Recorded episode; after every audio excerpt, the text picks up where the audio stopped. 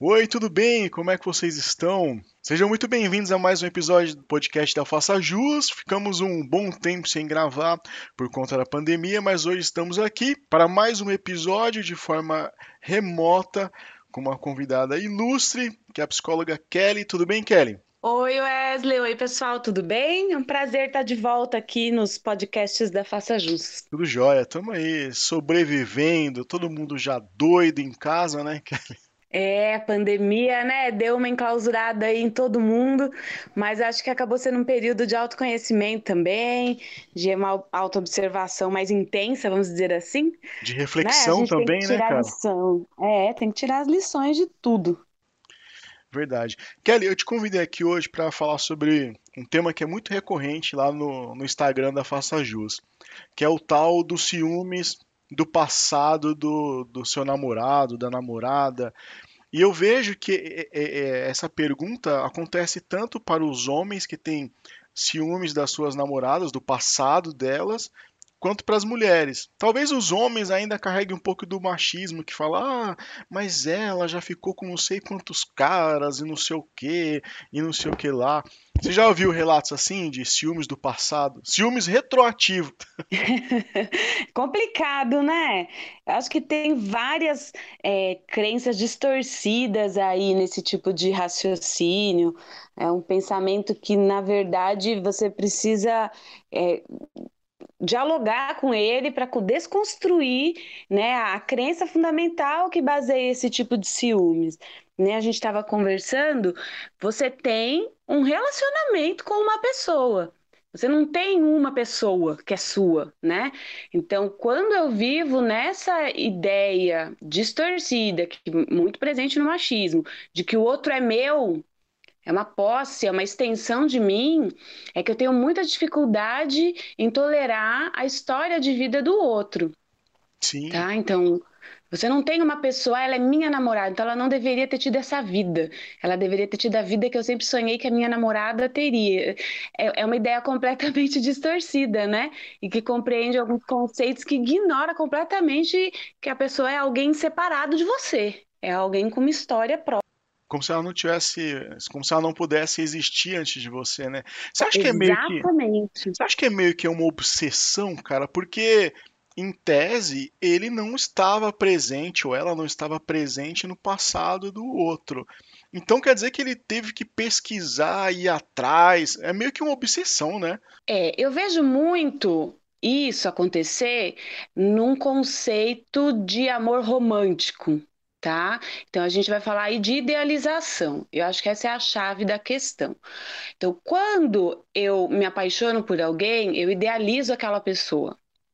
E aí, o meu amor idealizado, ele tem todos os critérios lá, né, que eu tenho que preencher e tal. Aí, quando eu vejo a pessoa de verdade, ela não se encaixa em todos esses critérios. E aí eu não aceito. É como assim ela não se guardou para mim a vida inteira? Ele não se guardou para mim a vida inteira. Como que ele viveu isso? Isso não se encaixa na minha ideia de amor romântico idealizado e alma gêmea que nasceu para mim. Entende? Tem uma filósofa é, contemporânea, Marília Mendonça.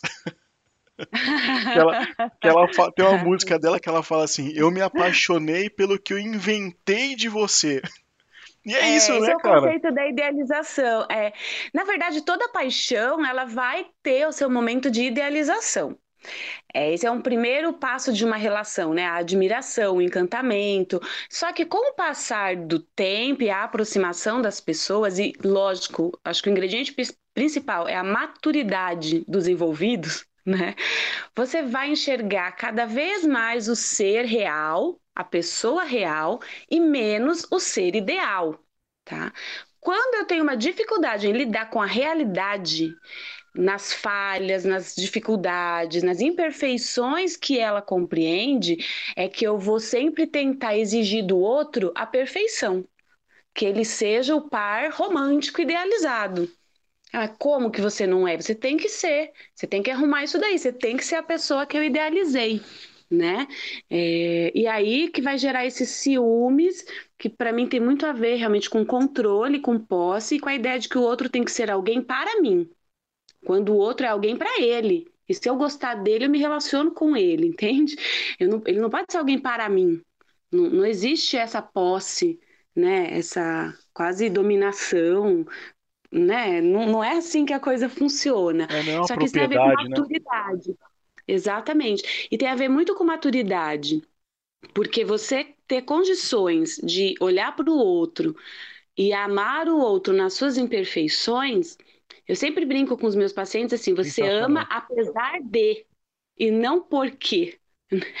Então, eu amo alguém apesar de quem ele é, Nossa, que legal apesar do que cara. ele já viveu, Muito né? bom, muito Porque, bom. não é? Todos nós somos assim. Então, é- essa é a chave. Eu só vou conseguir me relacionar com o outro na maturidade de compreender que ele tem falhas, imperfeições de caráter, que ele tem sentimentos é, muitas vezes desagradáveis dentro dele, que vai trazer para a relação, que ele tem dificuldades, que ele tem problemas. Eu só vou conseguir me relacionar com uma pessoa assim se eu aceitar que eu também sou assim. Perfeito. Tá? Então, é só quando eu me aceito como uma pessoa imperfeita, com dificuldades, com falhas, com momentos da história da minha vida que eu me envergonho também, e eu consigo lidar bem com isso, que eu vou conseguir aceitar esse outro do jeito que ele é. E isso é maturidade. Isso que eu ia falar. Inclusive, essa pessoa também tem um passado, né? Pois é, Talvez pior do que o do outro. Só que ele também não- talvez não tenha coragem de falar do que, que ele já fez, né? É, é muito complicado isso, cara. É, na verdade, é a nossa hipocrisia do dia a dia, né? Eu quero ser, eu quero o príncipe, mas eu não sou a princesa. É, né? exatamente. Eu quero a pessoa perfeita, mas eu não consigo perceber que eu não sou perfeita, tá? Então, hoje em dia, isso está muito forte, Wesley, porque a gente vive uma cultura de cancelamento e de fadas sensatas, né? Tão é, exigente que ou você é perfeito ou você não é nada. Né? Ou você é maravilhoso ou você não presta. Então a gente vive os extremos. Aí eu, eu quero ser perfeito, então eu vou arrumar alguém perfeito. Eu vou arrumar um troféuzinho, uma medalhinha para eu sair desfilando por aí. Só que aí a, a história de vida da pessoa vai aparecendo e isso não combina com o cenário que eu criei de amor romântico e de par perfeito. E aí eu tenho ciúmes, aí eu tenho raiva, aí eu quero que aquilo não aconteça mais. Eu quero exigir do outro uma história de vida perfeita que nem eu tenho para oferecer. Exatamente. Ou que, se, ou que às vezes eu tento construir, né? A gente vive na base de discursos. Então, às vezes eu construo um discurso para mim de autopiedade, né? De um monte de questões pessoais, onde eu consigo ali me explicar, tá? E eu quero do outro uma história, um discursinho bonitinho assim também, para poder se encaixar na minha história e para a gente ter o amor romântico, uma historinha de amor de filme, né? Só que a vida real não é isso. A vida real são pessoas tentando dar certo com suas falhas, com suas dificuldades e com seus, seus problemas. Com a sua história. Com seus erros. Exatamente. Não tem isso de vamos apagar o passado e fazer daqui para frente. Não se apaga passado, né? se transforma. Principalmente quando você não faz parte dele, né? Não, e não tem porquê, né? Não tem porquê você apagar nada na sua história de vida, porque nós somos seres em desenvolvimento. Sim. Então, é, esse é um outro ponto importante. É, eu só vou acreditar que as pessoas mudam se eu me vejo alguém que muda. Agora, se eu sou alguém orgulhoso, cheio de mim, imagina, eu não mudo porque eu sou certo, eu nasci certo e eu vou morrer certo. Sabe essa postura uhum. de que eu não me revejo, eu não me questiono, eu não, de alguma forma, não, não, não mudo mesmo, porque eu vejo as mudanças como uma fragilidade. É, Aí, logicamente, eu vou ter dificuldade de reconhecer que o outro está se transformando, que ele também é um ser em transformação. Okay, quando... é, é um tipo de relação imatura. Desculpa, pode falar, Wesley. E quando o erro realmente acontece, a pessoa já tem um relacionamento ali, e aí acontece um erro. Não sei, talvez um, uma traição, alguma coisa assim, nesse patamar. E aí a pessoa perdoa, resolve ficar juntos, entram em um acordo ali. Como esquecer esse passado recente ali que a própria pessoa perdoou? É, como não ficar utilizando, é, trazendo à tona toda vez esse defunto para as brigas? Fala, não, mas teve uma época aí que você fez isso, isso, não sei o que. É bem complicado, né? Eu, eu acho assim que ou você perdoa e, É, Na e coloca verdade, uma não. pedra. Fala aí, eu fala acho aí. que o paradigma tá errado, né? Então, você se relaciona para quê? É para julgar o outro? Porque se você é juiz de uma relação, você sempre vai ter argumentos pró e contra a outra pessoa. Exatamente. Tá? Então, assim, eu estou num tribunal para eu estar tá sempre sendo que ser absolvido ou condenado? O que está acontecendo? Isso é uma relação ou é um, um, uma busca de aprovação? O tempo é. todo, é. e aí eu elejo alguém para estar tá comigo, me aprovando em tudo que eu faço ou deixo de fazer. Então, assim, relacionamento é algo muito mais profundo que isso. Relacionamento não é tribunal. Né? Relacionamento é crescimento mútuo. Então, de novo, a perspectiva, vai, o paradigma de uma relação tem que estar tá menos na ideia de julgar. Aí somem critérios como certo, errado, bom, mal, entende? Essas, esses adjetivos, eles cabem numa relação de julgamento.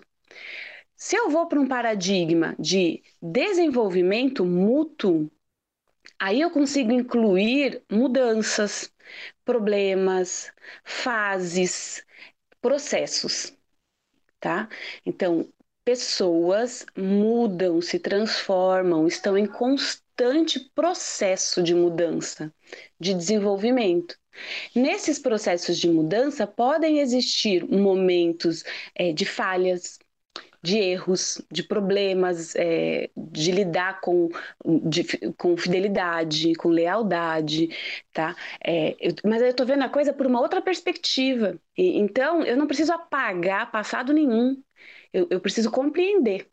Né? Então, olha, nesse momento da relação, a pessoa estava confusa em relação ao que ela estava vivendo, ou ela estava com uma dificuldade na realidade e tem, de repente, a questão sexual como uma fuga, enfim, são tantas possíveis interpretações do porquê as pessoas fazem o que fazem, Wesley, que elas não precisam morrer no julgamento, elas podem ir para um caminho de compreensão. Mas são dois momentos, né? Porque esse é o da compreensão, que você pode compreender e perdoar, mas necessariamente você, pode, é, você não precisa continuar com a pessoa. Você pode perdoar, mas falar assim, ah, eu não consigo esquecer e eu prefiro seguir minha vida de uma outra forma. O que eu vejo é que, é que as pessoas perdoam, só que não colocam uma pedra em cima, fica trazendo toda hora a mesma história, a mesma história.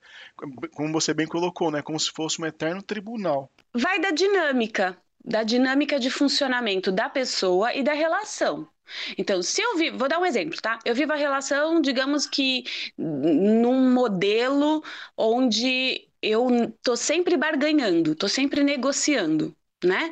Então, quando o outro pisa, digamos assim, na bola comigo, é como se eu tivesse cartas a mais, créditos. Ah, então você fez isso, eu tenho créditos. Aí eu vou lá e aí eu uso esses créditos. Aí, entende? Eu fico sempre numa num bate-bola onde um deve o outro. E aí eu me uso, eu uso um pouco desse passado para conseguir ganhar, digamos assim, discussões, é, para não ter que assumir problemas reais. Então, quando eu estou nesse patamar da relação, a coisa não está fluindo porque, na verdade, ela não é sincera, ela não é honesta, ela não está na base do compreender. Ela está na base do ganhar, do competir. Imagina o estresse, cara, disso, meu Deus do céu. É, então assim, é muito cansativo, né? Não tem como. Ou você realmente entende que, ah, eu tô junto com essa pessoa e eu decidi estar com essa pessoa, só que essa pessoa está num processo de desenvolvimento. E eu também estou no meu processo de desenvolvimento. Vão ter momentos em que a gente vai se encontrar e vão ter momentos que a gente vai, de repente, é, entrar em conflito né? Vai ter desacordos. Só que isso faz parte de uma vida conjunta, né? Quando eu decido viver com uma pessoa, faz parte eu entender que vai ter harmonia e desarmonia. Só cabe querer pura harmonia numa relação quando eu estou num amor romântico, numa ideia de amor romântico, que ignora os, as pessoas como elas realmente são. Então, por exemplo, você vai ter nessa ideia do amor romântico muita exigência, né? Porque as pessoas têm que ser perfeitas. E aí, ah, houve aqui uma quebra de confiança. Ok.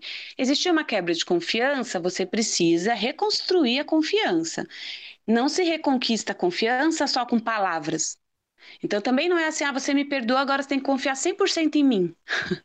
tá? No amor maduro, eu entendo que é óbvio que eu só vou conseguir confiar de novo à medida que essa confiança for sendo construída em atitudes, em gestos, em escolhas. É, não, não tem como só por palavra, de repente, magicamente, a, a confiança se reconstrói. Isso faz parte de uma ideia de amor romântico, entendeu? Não é por aí que a coisa caminha. Se eu olho como um processo a relação, eu entendo que isso tem que ser construído de novo. Eu vejo muitas perguntas nesse sentido. De quem é a responsabilidade da, de, de, construção da confiança quando ela quebra? Quando você perde a confiança em alguém, de quem é a responsabilidade? A, é minha de voltar a confiar na pessoa ou da outra que quebrou a confiança em é, ter atitudes que façam eu confiar nele de novo? Ou a responsabilidade é dos dois? Né? É dos dois, é óbvio que é dos dois. Primeiro, porque aquela pessoa que que perdeu a confiança, é, teve sim a participação do outro, mas tem núcleos dela que foram atingidos. Então você vai ter uma paranoia maior, você vai ter um sentimento de rejeição maior, e isso, por, por consequência, pode te deixar muito mais propenso a enxergar coisas onde não tem, né, a, a querer cobrar mais. Então tem o seu lado para ser vigiado, tá? E o outro ele também tem que construir, que dar sinais, né, para poder ganhar essa confiança de novo. É como, é como o início de uma relação, você tem que mostrar que é confiável. Né? Você tem que ir de novo mostrando e dando segurança para o outro de que ali ele pode é, descansar tranquilo porque é um lugar seguro. Tá? Então cabe aos dois sempre, né? Não é justo também você falar, ah, eu vou ficar nessa relação, mas o outro tem que sempre estar tá provando, sempre estar, tá, né, como se estivesse devendo mesmo. Aí não tem como continuar. Tem que ter alguns limites também, né? Senão vira uma paranoia, uma loucura, cara. É, então, por isso que a pessoa precisa eh, ver o que é do outro e o que que é meu. Ah, a insegurança é minha, porque acionou alguns núcleos meus que mexeu com a minha autoestima, que mexeu com o meu sentimento de rejeição, que mexeu com a minha desconfiança de que as pessoas estão contra mim, entendeu? Então, isso é meu, eu tenho que lidar com isso, tá? Agora, e do outro? Do outro, cabe fazer o que precisa ser feito dentro do, daquilo que inspira confiança, né? Mas não cabe eu começar a querer exigir o tempo todo provas o tempo inteiro. Isso é paranoico demais. O outro também não aguenta essa cobrança, né? Imagine que loucura. Aí você, sei lá, cometeu um erro e aí tá nesse processo de reconquistar a confiança. Aí todo lugar que você vai, você manda uma, uma selfie. Vai chegar uma é, hora que então, isso vai virar né? uma é. neurose. É, então assim, aí deixa de ser cuidado para ser controle. Né? É, mas também eh, tem que se pôr no lugar da outra pessoa, né? Fala assim, pô, fulano já mentiu para mim, será que ele tá mentindo agora? Cara, é, é eu acho que é, é, essencial a participação de um terceiro aí para orientar, um profissional, né? Um psicólogo, Sabe? Porque Sim, se não tiver tem... limites, vira uma guerra e aí não vai dar certo nunca, né, cara? É, e principalmente por conta disso, né? Então, todos nós temos o nosso lado da rua para cuidar. É fácil ver o lado da rua do vizinho e me queixar que a calçada do vizinho tá suja. Difícil é eu ver se eu tô limpando a minha, né? exatamente. Então, assim, o que, que eu tenho feito para cuidar do meu terreno interno, né? Daquilo que se feriu em mim. Isso é minha obrigação. O outro vai cuidar daquilo que ele também tem ferido, porque eu não acredito que alguém entra nesse tipo de situação numa relação sem estar com problemas também. Né? Então, os dois têm coisas para cuidar individualmente, mas também tem um campo que é mútuo, né? A rua é dos dois, tá? Então, esse campo mútuo que os dois têm que cuidar da relação, às vezes precisa mesmo de um profissional para fazer esse, esse meio de campo, né? Para ir apontando aquilo que é individual e aquilo que é dos dois. Porque essa é uma divisão que nem sempre é fácil quando você já tem muito tempo de convivência junta. O que, é meu e o que, é do outro? E o que, é nosso? Haja maturidade também, né, para ter essa, essa percepção, né, cara? Mas vale muito a pena, viu, Wesley? Eu conheço casais que passaram por esse processo, fizeram suas terapias individuais e fizeram a terapia em conjunto é, e que conseguiram superar né, que conseguiram continuar e numa relação muito mais forte, numa relação muito mais íntima e com mais cumplicidade também. Porque o grande remédio para esse tipo de quebra de confiança não é o controle. Né? Então, é uma ilusão você achar que você ficar mandando selfie e relatório de tudo que você faz e onde você está o tempo todo é o que vai reconquistar a confiança. Não é isso. O que Nunca realmente... vai ser o suficiente nunca vai ser o suficiente, tá? O que realmente é, é, acaba, vamos dizer assim, diminui, né, a insegurança e a desconfiança é a intimidade, tá? É o passar tempo juntos, é o voltar a conviver, é, o, é a reaproximação. Então, é essa intimidade, é essa confidencialidade que traz segurança, porque não tem jeito, a sinceridade, ela inspira confiança. Quanto mais sincero eu for com o outro, Pode reparar, não tem casal mais forte do que aquele que consegue chegar no nível de intimidade de comentar sobre outras pessoas e de sentimentos verdadeiros. Então passa uma pessoa Verdade. bonita e o outro não tem vergonha de dizer: "Nossa, olha que mulher bonita" né? Nossa, olha aquele artista como ele é legal e confiante, nossa, ele é atraente. Então, quando você chega nesse nível de relação onde você pode ser sincero em relação a tudo, porque tudo é aceito, tudo é respeitado, o julgamento ele é menor e o amor, no sentido de compreensão, é maior, aí você vê que é uma relação em evolução. Mas ninguém vai trazer sentimentos sinceros à tona se está no tribunal. Você sabe que você vai ser julgado, você se, se cala, né? De alguma forma você se fecha. É, então, isso acertar essas arestas leva tempo, leva bastante tempo, sim. Mas não é só tempo, é trabalho, né? É trabalho em conjunto. Ah, é, você falou sobre a terapia. Então é interessante fazer a terapia individual e a de casal também. Achei que só fazia a de casal. Normalmente, quando você começa de casal, começam a surgir pontos individuais. Né? Ah, Nem sempre é necessário. Entendi tá? Mas às vezes você tem realmente uma pessoa do par que é mais insegura por natureza, né?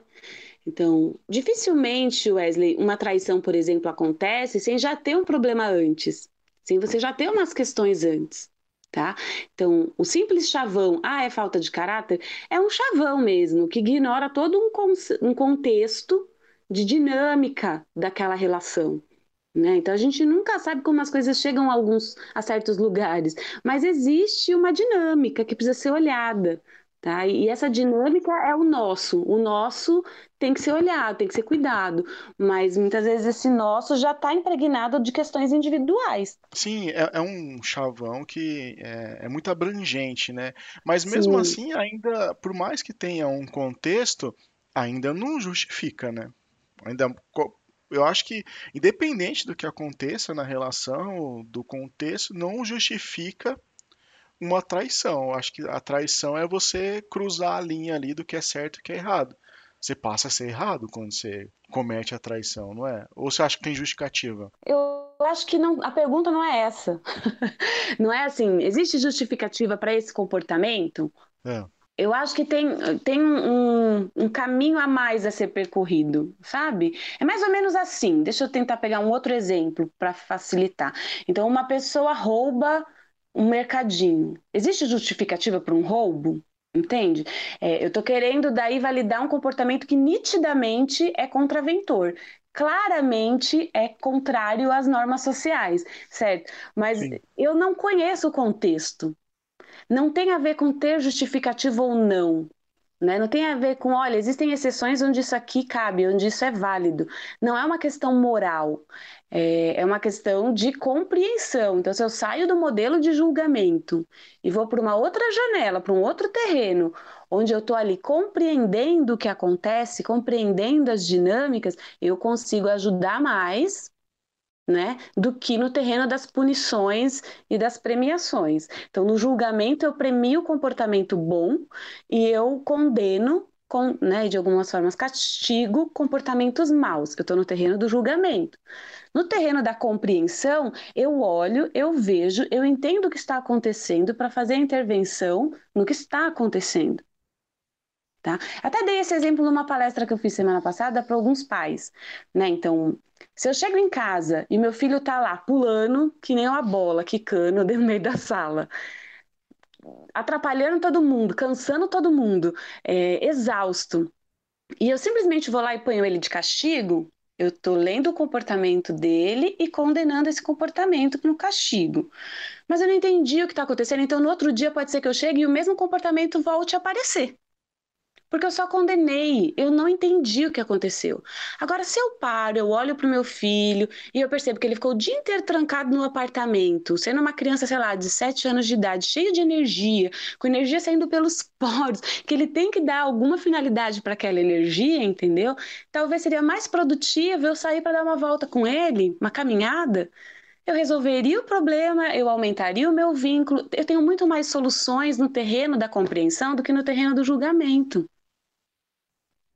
Né? Então, se eu estou pensando em termos de soluções, vale muito mais a pena para uma relação eu compreender por que algumas coisas acontecem do que eu simplesmente julgar. Buscar a raiz do problema, então, é isso. Isso, exatamente. Eu não preciso atacar o sintoma, eu preciso ir para a causa. Tratando a causa. Né? Por isso que eu falo que é uma mudança de paradigma. É a pergunta que tem que mudar, não é a resposta. É, entendi. É, é muito complexo, na verdade. É, é bem Porque, complexo. é, porque existem diversas possibilidades para uma pessoa cometer um erro ou, ou entrar nessa. Sim, Tudo bem, é óbvio, claro que deve ter uma causa raiz aí. é. Eu vou te dar um exemplo. Eu conheço casos de pessoas que estão há anos juntas e, e eu já recebi no consultório homens dizendo que estão há dois anos sem ter uma relação sexual. Então você fica assim, não, isso não existe. Isso existe. Isso existe, né? Então você tem pessoas traumatizadas, você tem pessoas com problemas. Ah, isso justificaria uma traição? No plano da moral, não. Né? No plano do, do que é certo e do que é errado, não. Agora, se eu tô no consultório, eu não tô ali para saber se a pessoa tá certa ou tá errada, você concorda? Eu tô ali porque eu quero soluções, eu tô ali porque eu quero salvar o meu casamento, eu tô ali porque eu quero que aquela relação dê certo. Não vale a pena olhar e dizer assim, você tá certo, você tá errado. Isso qualquer lugar pode falar para essa pessoa né? Mas isso não salva relação nenhuma, entende? O que salva, né, é você ter a compreensão do porquê se chegou a esse ponto, das causas, do que está envolvido naquele, qual que é o contexto daquela situação. Aí você consegue ter uma leitura mais adequada e, lógico, uma intervenção mais efetiva também. Mas quando é um caso assim, esse mostra ser um caso muito é, fácil de entender, né? E É, provavelmente peguei esse casal bem, já. bem chavão, assim, né? Mas é bem É, fácil isso. Não, Mas não, talvez o casal já talvez o casal já tenha discutido isso, então é, é algo claro para os dois. Mas e quando acontece assim do nada, o, o cara ou a mulher tem uma compulsão e tá- o relacionamento tá pleno, perfeito, tudo, tudo fluindo, mas a pessoa não consegue se manter fiel, ou, ou por causa do ambiente de trabalho, tudo é motivo para ela trair. Acho que Então, até é assim tem uma justificativa, é, tem alguma coisa, né, uma compulsão, é, tem sempre alguma coisa por trás, né, alguma coisa mal resolvida, né? É, não é do nada, porque as pessoas não são é, robôs ou programas de computador que você, ah, se eu colocar esse esse código, o resultado do comportamento vai ser aquele. Não existe. A gente não é assim, a gente não é programado, né? Então, cada pessoa tem o seu modo de funcionar, de viver, de, de lidar com frustrações, de lidar com, com relações também, né? É, é muito simplista você querer uma receita de bolo. Mas tem gente que realmente não tem senso de moralidade, cara. Isso, isso é isso verdade. Tem também é gente que uma. acha que é é. normal. É, Então, talvez isso por também conta é um da. contexto, né? Isso também é um contexto. Às vezes o que é É, moral para mim não é para você, entendeu? Isso também é um contexto. de repente, da forma que a pessoa é criada, até a sociedade impõe isso, que o cara ter vários relacionamentos, é, ficar com diversas mulheres, ele é muito bom pra isso. E, e para a mulher já é o contrário. Se, se ela tem vários relacionamentos, ela é taxada como promíscua e tal. Então, é, realmente, tem sempre um contexto, verdade. É. Sempre tem um contexto e assim, é, de novo, né? A confusão para mim, pelo menos, ela começa quando eu acho que a- o meu sistema de referência tem que ser igual ao sistema de referência do outro, tá? Falando em termos de, de aceitação geral da humanidade das pessoas. Então, eu posso ter o meu sistema de valores, referência, e você ter o seu sistema de valores de referência. Isso não me faz melhor nem pior do que você, nos faz diferentes, ok? É claro que se eu vou construir a minha vida com essa pessoa, o ideal é que o sistema de valores seja o mesmo, né, Wesley?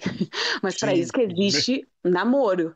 Tá? Para eu entender Exatamente. se o sistema de valores da pessoa bate com o meu sistema de valores. O que tem acontecido por conta do perfeccionismo e dessa ideia de, né, eu preciso ser perfeito, eu preciso corresponder ao ideal de par que o outro deseja, eu não mostro muitas vezes o meu real sistema de valores. Eu tenho uma vida dupla quase, né? Então, no fundo eu penso de um jeito, mas eu ajo e vivo e falo do outro, porque eu sei que esse é o aprovado socialmente e porque eu sei que esse é o que o outro quer ouvir de mim. Sim, acontece muito isso. Aí começam os problemas.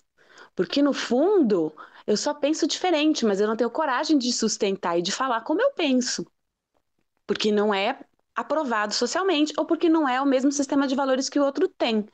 Só que isso só cria mais problemas, né? Porque cedo ou tarde isso vai gerar um conflito. Então, ser maduro emocionalmente para se relacionar com o outro é primeiro conhecer qual é o seu sistema de valores e ser capaz de assumi-lo, de ser autêntico, de ser você mesmo. Porque aí você vai encontrar uma pessoa que pense como você, que também seja autêntico, que também tenha claro qual é o seu sistema de valores. A chance de dar certo vai ser maior. É, o, o autoconhecimento é é tudo, né, cara? É tudo. Agora, é, é uma jornada, né? Querer que uma pessoa de 18, 19 anos tenha esse autoconhecimento para tomar uma boa decisão é um pouco, né, imaturo. É, é, né? então, por isso também. que às vezes aparecem aquelas perguntas também, né? Ah, eu tô namorando há dois meses e vou casar. Aí você fica assim, ah, tem tempo para as coisas? Não é uma questão de ter tempo, é uma questão de ter maturidade. Sou eu maduro o suficiente, é, e o outro é maduro o suficiente para a gente ter tido em dois meses condições de conhecer coisas tão profundas como essa, né, a ponto de decidir ficar junto para a vida. Eu, né, então não é muito prudente, tá? Tem, tem muito, é como a gente está falando, é muito complexo, tem muitas camadas para serem vistas e conhecidas para se tomar de forma tão precipitada decisões assim. Verdade. É, você dizer é muito superficial para você responder uma pergunta dessa. É realmente bem complexo, cara. Não é simplesmente o, o, tempo. Existe muito, muitas outras coisas importantes do que o tempo. Muitas outras coisas importantes. Kelly, muito obrigado, cara. Foi demais. Muito obrigado. Foi demais o, o bate-papo aqui. E acho que ah, caberia ah, imagina, mais umas duas legal, horas. Né? É, dá para desdobrar muito, na verdade, né? É, porque você vai cada hora entrando em um assunto. Coisinha. Mas será que a gente respondeu? Acho que respondeu, sim, né? Sim, sim, respondeu sim, cara. Acho que vai dar um norte pro pessoal que tem essa dúvida. Já vai ter como seguir, né? Como, como lidar com isso. Kelly, me fala, me fala suas redes sociais, pessoal te seguir. No momento, eu estou só com o Instagram, é arroba kellyapsico. É, e eu estou fazendo uma série né, sobre o livro Mulheres que Correm com Lobos onde a cada semana a gente faz análise de um conto. Então, é muito legal essa construção do livro, são contos com a análise psicológica deles. E na verdade, esses contos, eles são como parábolas, vai sobre desenvolvimento pessoal e relacionamento. E é incrível. É, por exemplo, isso que a gente conversou sobre os ciúmes, teve um conto algumas semanas atrás que a gente falou da Vaza Lisa, e da Baba Yaga, que fala disso, né? Que é de você ser capaz de encarar a feiura da vida, né? Você ser capaz de olhar de frente, né, para as imperfeições, para as falhas, para aqueles sentimentos que não são bonitos, vamos dizer assim, não são socialmente aceitos, como a inveja, os ciúmes, o orgulho, mas assumi-los, aprender a lidar com eles, porque é nesse ponto que você realmente se torna maduro e tem condições de se relacionar com a realidade nas relações. Enquanto eu espero que as relações sejam apenas aquelas românticas idealizadas, eu não vou conseguir viver uma relação real. Né? E acho que se encaixa muito com essa questão dos ciúmes que a gente vinha comentando. Sim, sim. É, é, eu ouço falar muito bem nesse livro, cara. Cara, então, muito obrigado. Valeu pela presença aqui mais uma vez e a gente espera te ver mais vezes por aqui, pô. Eu que agradeço o convite, foi um prazer aí participar. Então tá bom, um abraço, viu? Até mais. Abraço, tchau, tchau, fica com Deus. E esse foi o nosso podcast, cara. Voltamos, meus amigos. Espero vê-los mais vezes aqui. E é isso, tamo junto.